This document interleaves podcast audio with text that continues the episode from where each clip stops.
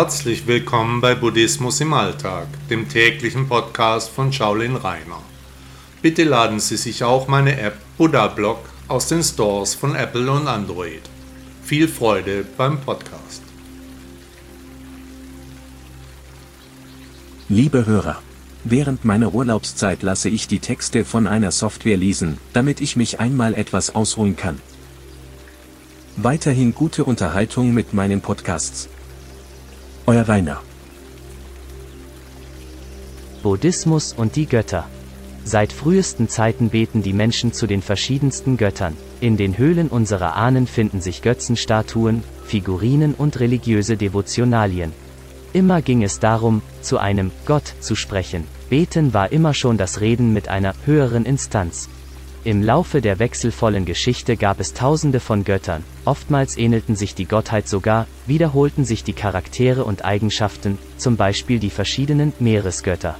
Oftmals standen sich Heere in Kriegen gegenüber, die jeweiligen Priester haben für den Sieg ihrer Truppen gebetet. Götter kamen und Götter gingen, ganz nach dem Zeitgeist und dem Geschmack der Menschen.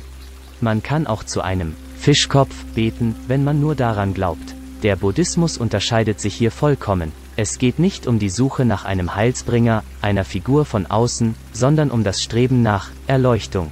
Die Lösung hierfür liegt nach Buddha in uns. Kein Gott, keine Person. Niemand kann uns diesen Zustand bringen, nur wir selbst können danach suchen, in uns, nicht außerhalb. Vom historischen Buddha scheint dieses Zitat zu stammen.